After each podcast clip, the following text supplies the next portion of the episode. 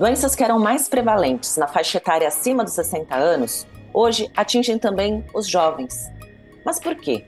Respostas exatas ainda não temos, mas há sinais.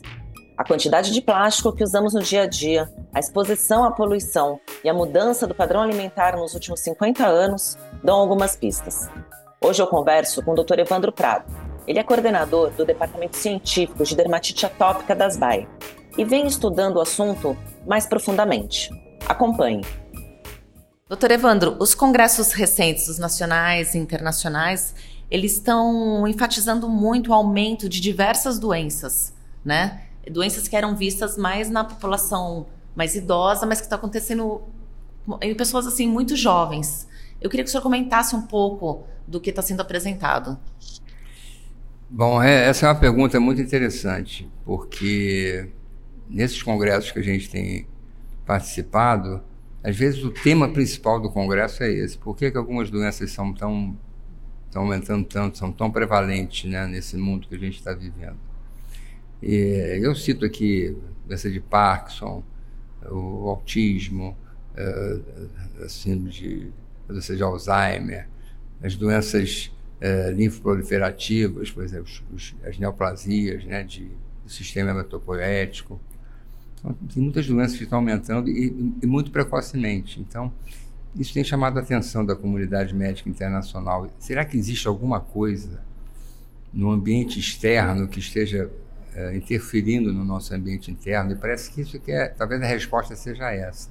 Alguma coisa do, do mundo exterior está interferindo no mundo interior. Quando eu falo mundo interior, é, é muito assim de, da genética, da nossa genética, é da constituição dos nossos microbiomas, que seriam os conjuntos de micro-organismos que nos defendem em determinados setores. Então, eu acho que a gente está tendo a resposta a partir dessas, desses encontros médicos. Ô, doutor, e dentre essas doenças que estão aumentando mais, o senhor poderia destacar algumas? Eu acho que a doença assim, que, tá, que tem aumentado muito de prevalência, assim, de todas, né, eu acho que é o autismo, né? quer dizer, na verdade, o espectro autista.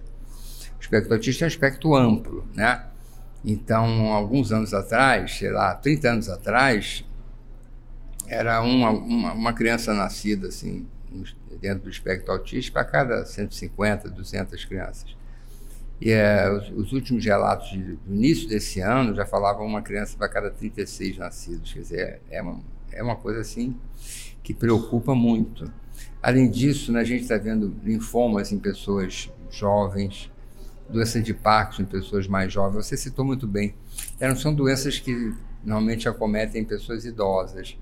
E a explicação sempre foi essa. Por que está aumentando? Porque a expectativa de vida era de 60 e pouco, agora é de 70 e pouco. Por isso as pessoas ficam mais doentes. Não, mas além de aumentar, estão, acontecendo, estão aparecendo em pessoas mais jovens. E o caso mais jovem, por exemplo, que eu acho que vale a pena citar, publicado agora recentemente, em junho ou julho de 2023, no Journal of Alzheimer's Disease, mostrando uh, um chinês que começou a ter perda de memória aos, aos 17 anos. E aos 19 foi, foi firmado o diagnóstico de, de Alzheimer.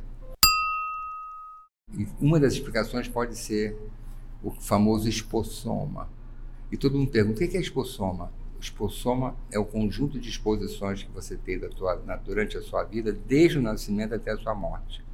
Tudo que você encontra pode estar favorecendo você modificar alguma coisa dentro de você, os genomas, os genes, para que você caminhe para uma doença para a qual você não estava predisposto para desenvolver, para caminhar.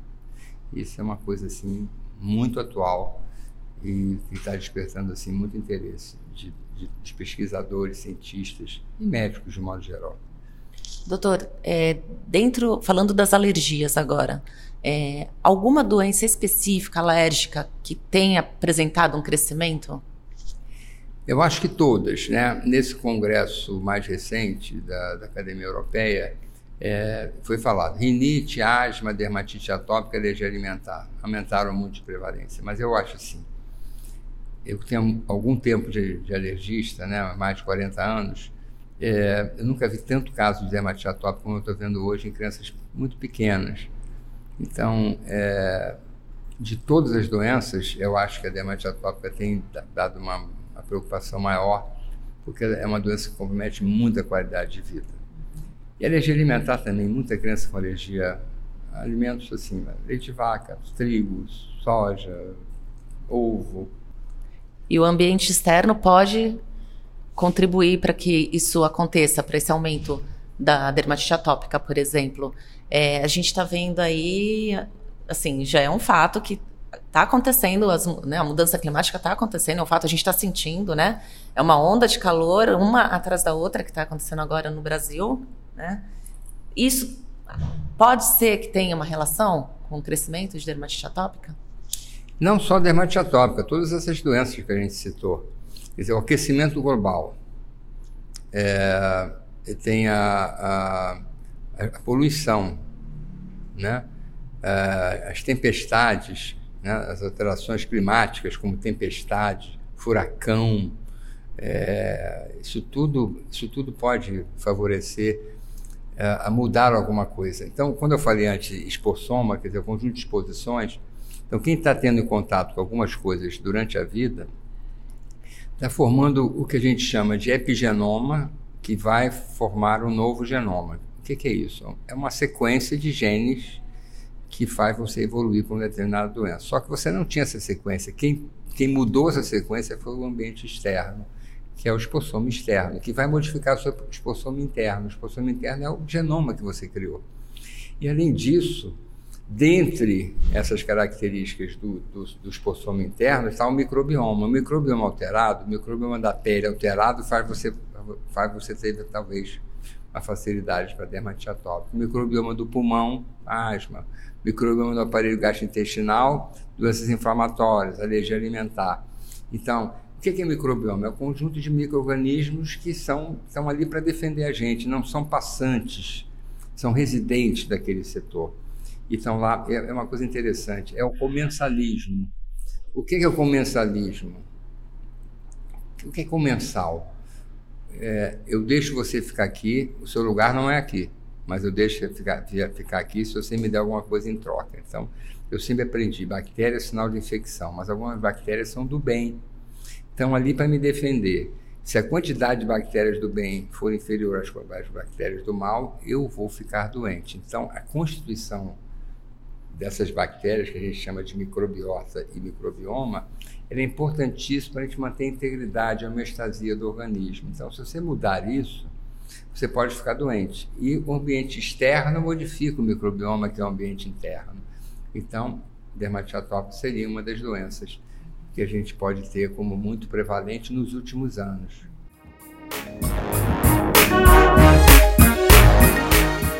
Como que a poluição interfere nisso tudo, doutor? Interfere, interfere demais, né? Não é só, é, não é só a poluição é, atmosférica, é a poluição industrial, é a poluição dentro da sua casa, né? E de tudo que a gente tem falado, você, você falou bem, queimadas, incêndios, né? As, as, as tempestades, né? A tempestade, é, essa, os maremotos, os tsunamis, tudo interfere. Mas a poluição que eu acho mais importante é a poluição que está muito perto de você, né?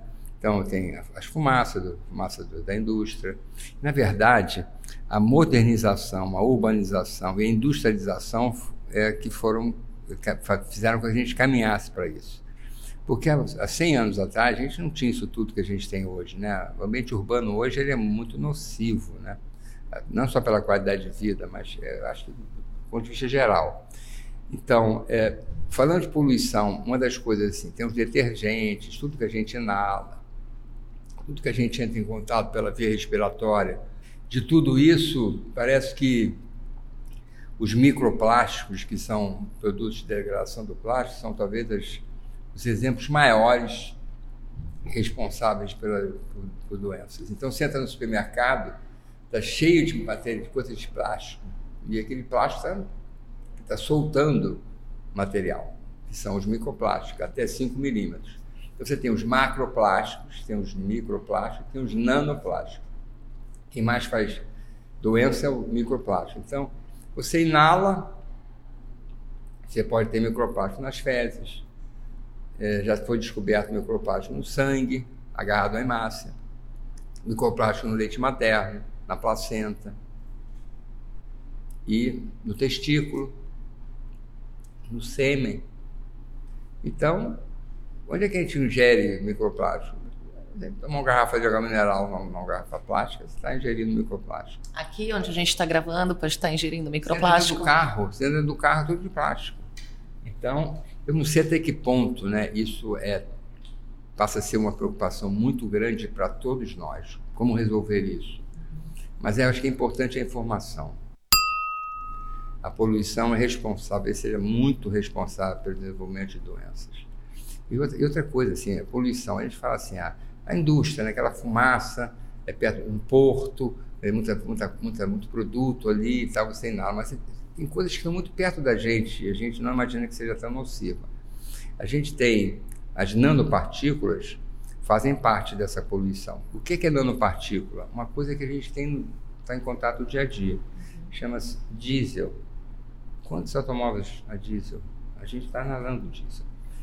É, material particulado, né? Material particulado é tudo que desprende de, de joia, de metal, é material particulado. Você inala isso. Que doença você vai ter? Não sei, ninguém sabe, mas é, o mundo exterior, é, isso é uma coisa assim que eu acho que vai deixar muita gente preocupada, assim, a comunidade médica internacional. Eu tenho certeza que daqui para frente a gente vai ter, ouvir falar muito nisso. O que a gente pode fazer para ter menos contato com coisas que são é, que fazem a gente caminhar para a formação de novos genes é, com possibilidade de desenvolvimento de doença. Não é que você vai desenvolver, é com a possibilidade de você desenvolver. Falta alguma coisa a mais para se somar tudo isso, esse conhecimento todo, para assim, esse evoluiu, esse não evoluiu. O que, que é?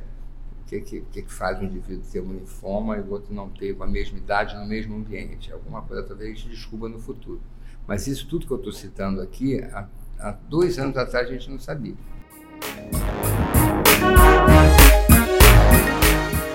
Foi feito um trabalho no Canadá, agora recente. Pegaram 17 homens jovens e estudaram assim, será que a corrente sanguínea desses indivíduos tem microplástico? Em, em 12 descobriram microplástico. É muito difícil você identificar microplástico. É, cromatografia, espectrometria, são técnicas muito difíceis. E, e, e você tem assim, você tem contato com microplástico dentro da sua casa.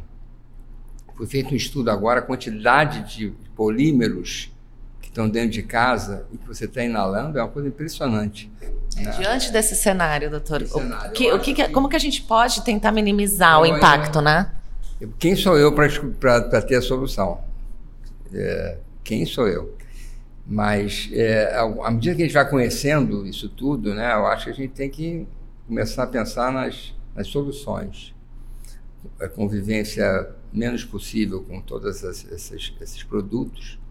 Você repara, tem outro dado importante também. Além do microplástico ser nocivo para você, a maioria dos microplásticos tem aditivos acoplados a esse microplástico. Então, são dois químicos. E os aditivos a gente ingere coisa colorida, coisa flavorizante, para dar sabor, corante para dar cor, espessante para dar, endurecer o produto. Então, a quantidade de químico que você ingere hoje é muito grande. Uma das preocupações são as doenças intestinais, que eu nem citei. Como aumentou, uh, como aumentou a prevalência de doenças inflamatórias do intestino. Né? Por quê? Porque talvez pela, pela dieta. Uma dieta completamente diferente né? de 40, 50 anos atrás. É muito químico, é, então, isso, isso vai gerar algum problema lá na frente. Uma coisa que eu aprendi, eu, eu comecei a estudar muito microplástico, tá? aí eu, eu, eu fiz uma pergunta para mim mesmo. Se eu tiver uma garrafa PET na minha casa, quanto tempo essa garrafa PET vai desprender microplástico? Quanto, qual é o tempo? Qual é a minha vida de uma garrafa PET? Aí eu fiquei impressionado. 100 anos. Quer dizer, com a garrafa de 1980, ela vai gerar microplástico até 2080. A garrafa, a garrafa de plástico dura mais que a gente, né, doutor? Dura mais que a gente. É, eu, eu não vou durar 100 anos, seguramente.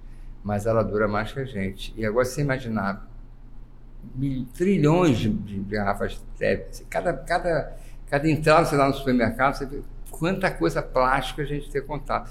E coisas de comida, recipientes de comida, tudo é plástico. Agora, não é para ninguém ficar estressado achando que eu vou ficar doente porque eu estou em contato com plástico. Mas isso é um conhecimento que a gente tem que ter hoje, né? O, o, o que é que a gente está entrando em contato no dia a dia que pode estar favorecendo a gente a ter menos doenças. A gente pode não ter, pode não ter nenhuma doença grave, mas a gente está predisposto, está sendo predisposto para desenvolver doença. Isso realmente é um pouco preocupante. Doutor, muito obrigada pela sua participação aqui no podcast das BAI.